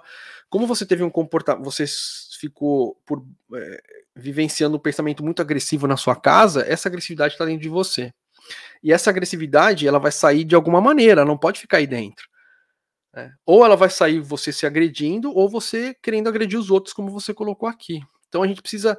E, e se você não consegue fazer isso que você é, inconscientemente tem que fazer, que é liberar essa agressividade, é onde você fica depressivo, onde você perde essa volição, né? Em alemão fala Antrieb.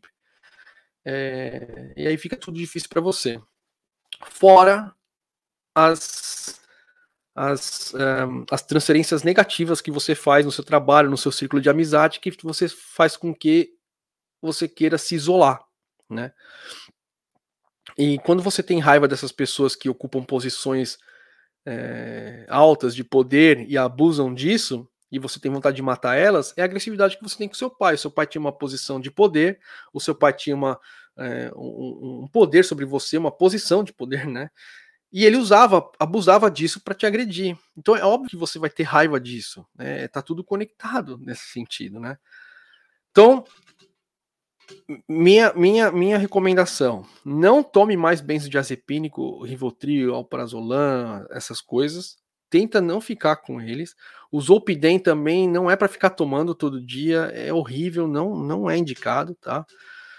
É,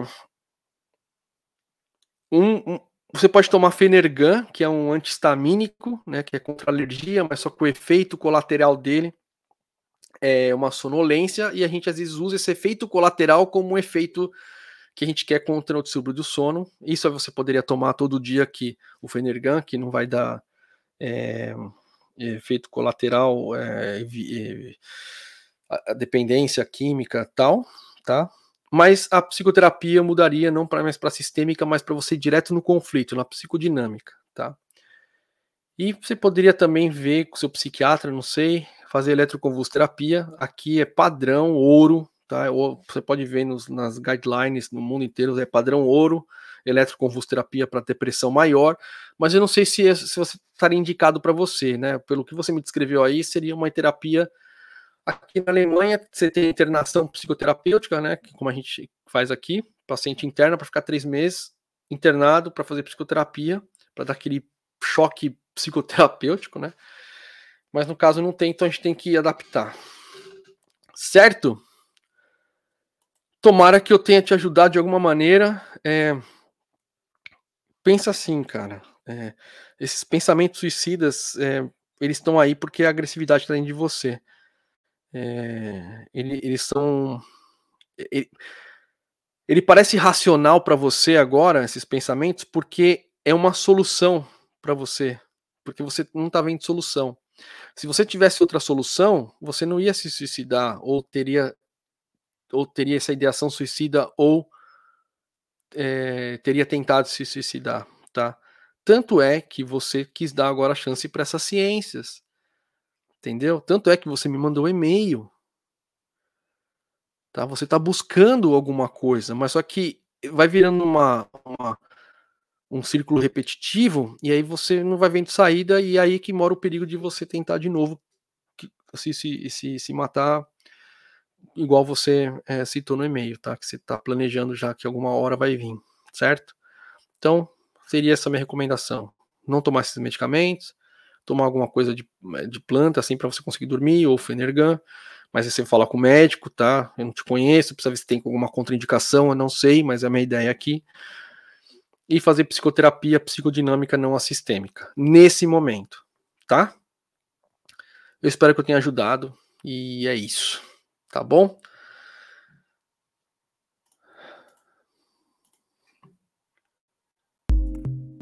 Vamos pro chat.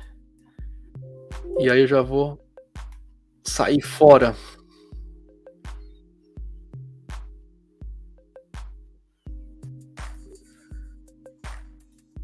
Queria dizer tanta coisa, Ju Correia, por ter vivido em um ambiente tão carente de amor, por ser, pode ser que não aprendeu a amar e a ser amado. É, é isso. Também tem a ver com isso, Ju. No caso dele, cabe a introdução de animal de suporte emocional.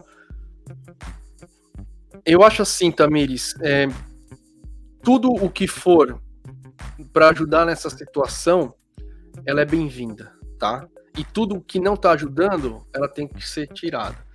Então, um animal seria uma ideia boa na situação do Brasil, a, a oferta de, de, de tratamentos, tudo poderia sim ser uma ideia. Né? Gostei da ideia, inclusive. Tá? É, aqui no hospital tem cabra, tá? Tem uma plantação de cabra aqui. Elas ficam aqui no hospital, tudo. Ela, ela, elas eram usadas para fazer terapia, tudo, mas o que acontecia, né? Antigamente. As cabras começaram a dormir e tal, não sei o que, aí começaram a ver que os, os, os, os pacientes davam os remédios para as cabras, não tomavam e davam remédio para cabra, né? Aí eles decidiram que as cabras não teriam mais contato com ninguém, eles não mataram, nem doaram, nem venderam, né? Estão aqui. É... Mas hoje em dia não faz mais terapia com as cabras. Já tentei animais, Tamires, também não me apego a eles.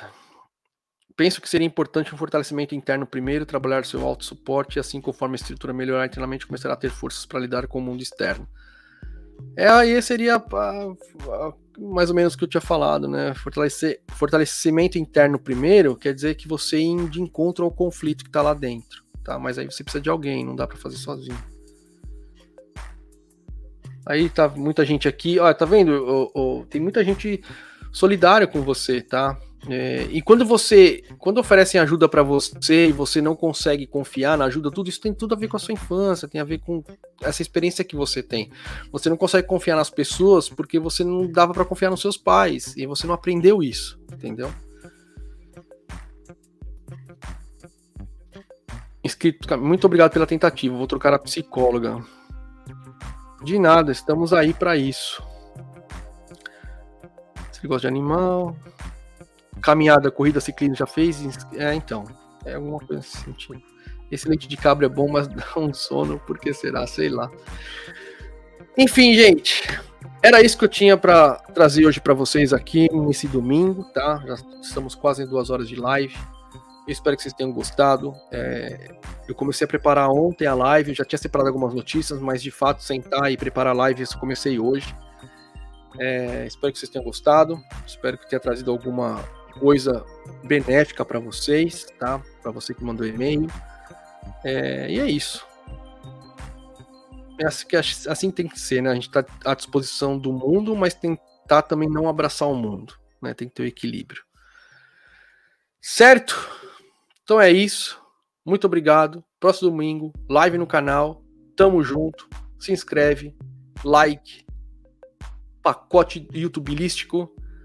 E é isso certo? Beijos e sucesso para todo mundo!